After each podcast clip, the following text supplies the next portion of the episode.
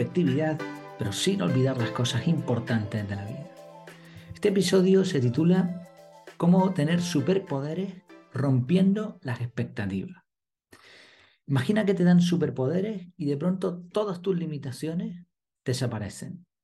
Por ejemplo, por un ejemplo tonto, imagina que tú piensas que solo puedes estar de pie 30 minutos, porque no eres capaz de estar más tiempo, porque te duelen los pies, lo, que sea, la espalda, pero ahora te dan ese superpoder del que vamos a hablar hoy y de pronto puedes lograr estar varias horas de pie sin esfuerzo. Y así con todo. Bueno, pues eso es lo que propone un artículo de, del blog Vaca de Suyo.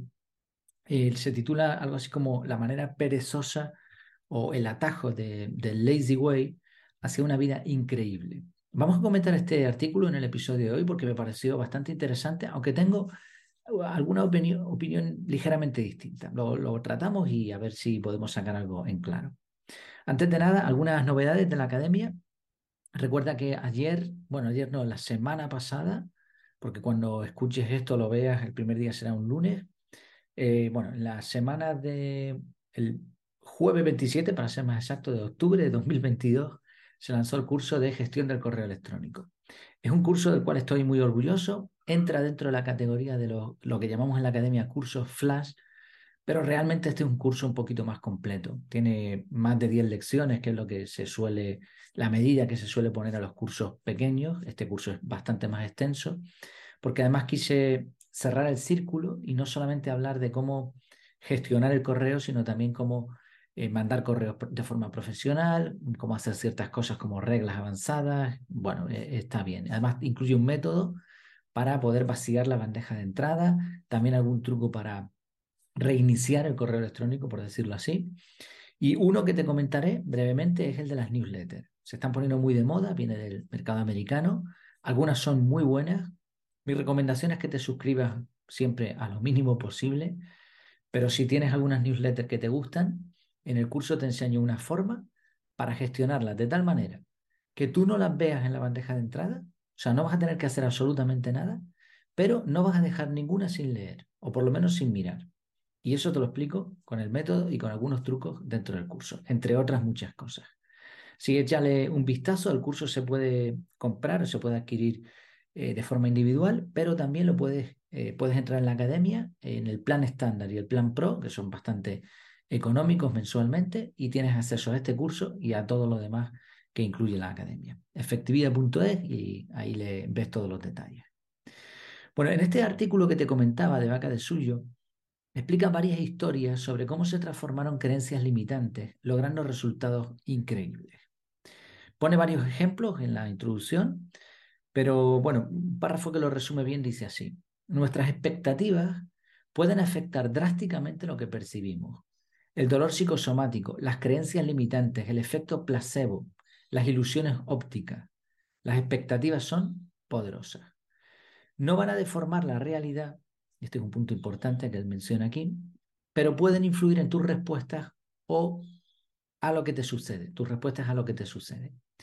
La negación y el mero pensamiento positivo no son la respuesta para todo, pero a menudo nuestras respuestas a situaciones difíciles se deben a nuestras expectativas y podemos cambiarlas.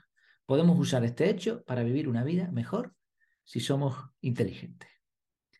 Y ahora pone varios ejemplos de cómo se pueden transformar estas expectativas. Por ejemplo, eh, Verónica Job de la Universidad de Viena le dio a los sujetos que participaron en un estudio una aburrida prueba de concentración diseñada para estresar su cerebro.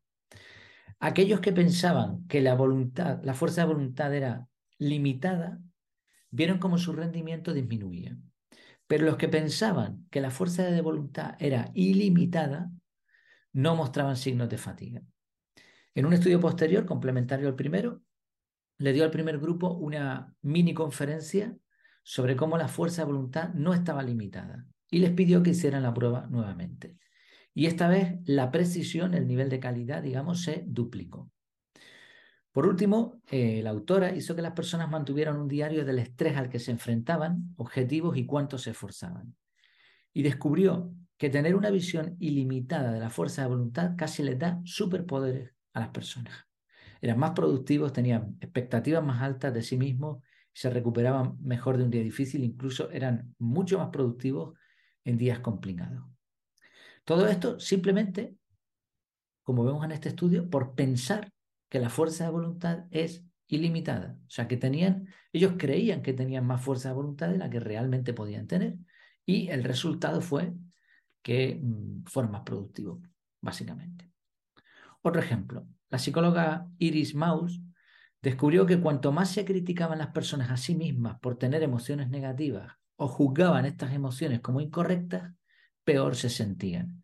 Más depresión, más ansiedad, menor satisfacción con la vida. Pero aquellas que aceptaban sus sentimientos sin juzgarlos, esto nos recuerda mucho al tema del mindfulness y todo eso, eran mucho más saludables psicológicamente. Y un ejemplo más, imagina que alguien te llama, entiendo que un amigo que sea médico o algo así, y te dice, oye, mira, no llames a la policía, por favor, pero anoche te sedé y te hice un bypass gástrico. Es una operación en la que te meten una especie de, balón inflado en el estómago, entonces se reduce el tamaño del estómago y por lo tanto tienes menos hambre. Vale, si tú crees eso, tendrás el 70% de los efectos de haber tenido esa cirugía real. Y esto fue otro estudio que se hizo. Se engañó a las personas haciéndoles creer que no podían comer más y por lo tanto comieron significativamente menos.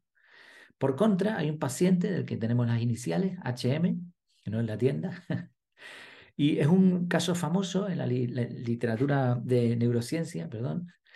Eh, este señor tenía una amnesia anterógrada grave. No podía crear nuevos recuerdos. O sea, tú le ocurría algo y a los 10 minutos se le había olvidado. Entonces, si le daban alimentos y esperaban unos minutos hasta que se olvidaba, volvía a tener hambre como para una comida completa. O sea, su memoria no le recordaba que había comido y por lo tanto volvía a comer. Y así, pues hasta como los peces en una pecera, si le sigue yendo de comer hasta que revienta a los pobrecitos. Eh, otro estudio de Susan Hicks ofreció galletas a los estudiantes, pero a un grupo primero les pidió que se tomaran unos minutos para recordar lo que habían comido en el almuerzo. Oye, ¿qué comiste hoy? Ah, pues esto, esto, esto y esto. Vale, pues esos que recordaron el almuerzo comieron un 45% menos, solo por recordar lo que habían comido. Y aquí el autor del, estudio, del, blog, perdón, nos anima a repetir este, este experimento. O sea, imagínate, por ejemplo, una merienda y intenta simplemente recordar lo que comiste. Y solo con eso vas a merendar mucho menos. Sí, como vemos, las expectativas nos permiten modificar nuestros hábitos, nuestra conducta. Yo creo sinceramente que esto es así.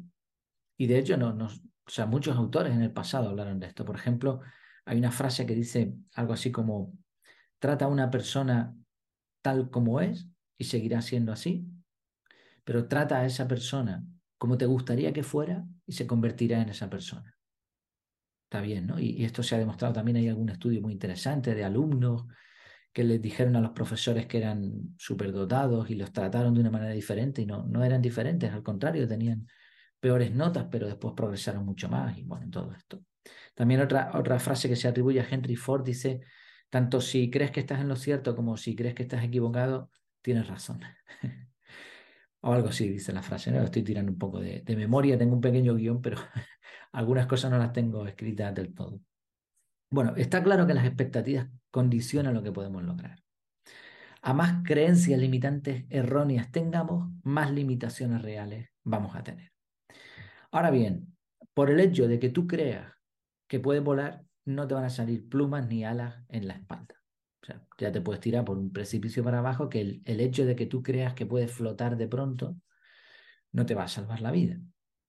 Entonces, como vemos, este, este simple ejemplo tonto demuestra que esto de que las expectativas se pueden modificar es, tiene un límite, no es un superpoder que podamos aplicar siempre. Yo no conozco a nadie que sea muy, muy bueno en todo, aun por más sesgos eh, mentales que conozca, por más efectos de estos que estamos hablando aquí. Hay gente que sabe mucho de esto y son personas normales. O sea, yo no he encontrado una persona todavía que sea capaz de hacer lo que quiera. Siempre hay unos límites. Al contrario, muchas veces me encuentro con personas que son brillantes en determinados campos, pero son deficientes en otros. yo mismo me, veo así, o sea, a mí hay cosas que se me dan muy bien, pero también hay otras en las que soy muy malo. Entonces, no, he encontrado todavía una persona perfecta. Yo creo que la perfección, por los motivos que sean, no, está incorporada ahora mismo en el ADN humano. Eh, no, tenemos unos límites. ¿Son modificables estos límites? Sí. ¿La fuerza de voluntad tiene un límite? Yo creo que sí, se gasta además diariamente y se repone con el sueño. Eso es lo que yo pienso. Ahora, si te dicen que tienes una fuerza de voluntad ilimitada, eh, ¿aumenta? Puede ser, puede ser, pero tendrá un límite, te terminarás cansando. Seguirá siendo finita. La fuerza de voluntad tiene, o sea, el aguante que una persona puede tener tiene un tiempo. Hay personas que psicológicamente son muy fuertes, se han, enfrentado a situaciones muy complicadas, la adrenalina les ha permitido realizar hazañas que en otro momento no serían imposibles, pero sigue, sigue habiendo límites. Y posiblemente si eres muy si logras algo muy sobresaliente en, en, un campo, serás deficiente en otro. Eso es lo que yo pienso. Ahora bien, sí creo que las rutinas son mejorables. O sea, hay personas que como no se ponen ningún tipo de meta, como no mejoran sus hábitos, como no se ponen rutinas, como no aprenden, pues se quedan estancadas. Eso sí que lo he podido observar, mientras que otras personas siguen avanzando. Y sobre todo a ciertas edades, esto se observa con, con bastante claridad, ¿no? Personas que se quedan ahí y ya está, que pueden ser muy felices, ¿eh? no digo que no, pero no, no avanzan, mientras que otras pues siguen ahí trabajando y siguen avanzando.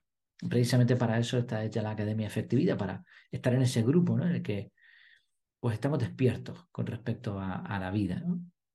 La terapia cognitivo-conductual es uno de los mayores éxitos en psicología y precisamente se basa en conseguir modificar los hábitos rompiendo ciertas creencias limitantes. Pero fíjate que es cognitivo-conductual, o sea, cognitivo y conducta. Se basa en hábitos y en modificación de nuestros patrones neuronales. Funciona, pero tiene que estar acompañada de hábitos. Porque el peligro de engañar al cerebro es que el cerebro es más listo que tú. Y cuando el cerebro se entera de que lo has intentado engañar, de que has utilizado algún seco, de que te han engañado con un estudio, todo el posible efecto placebo que había desaparece. Y encima se produce un efecto rebote, y es que ahora tú sabes que te están engañando. De hecho, mm, por mi propia experiencia y por experiencia de otras personas que saben mucho sobre secos mentales, al final te das cuenta de que ya no te pueden engañar tan fácilmente. Y entonces ves en los planes de cámara, en las series de televisión, o en otros momentos en artículos de internet, ya conoces los truquitos que hay detrás, entonces ya estás mirando siempre con espíritu crítico. Entonces no, no es tan sencillo ni, ni tan fiable utilizar estas técnicas. Sí, en conclusión, eh, ¿sirve aplicar secos mentales y trucos para engañar el cerebro? Sí, pero es limitado. Es mucho mejor crear hábitos y rutinas que lleven a resultados. Es mucho mejor aprender a administrar el tiempo, y mejorar procesos según lo que aprendemos. Así que resumiendo este episodio, yo por lo menos soy bastante más pragmático que psicosomático. Me gusta el pensamiento crítico para eliminar, eso sí, pensamientos limitantes equivocados. Eso sí que se pueden romper. Cuantos más rompas de esos, mejor, pero que sean equivocados, no que sean simplemente un truquito. Trabajemos los hábitos, las rutinas, aprendamos a eso, a administrar bien el tiempo, la atención y la energía, que son los tres pilares de la efectividad personal. Lo demás, este tipo de estudios queda muy bien en los libros, una curiosidad, pero no es un camino sustentable a largo plazo. Eso es lo que yo opino. ¿Qué opinas tú? ¿Qué te parece? Bueno, espero que te haya gustado. Esto ha sido todo por hoy y sobre todo que, te haya sido útil. Cualquier cosa, comentario, mm, opinión, algo que te haya llamado la atención, sugerencia, queja, lo que sea, coméntalo por el grupo privado de la academia o escríbeme en el formulario de contacto efectividad.es barra contactar. Que te vaya muy bien y que tengas una vida súper efectiva.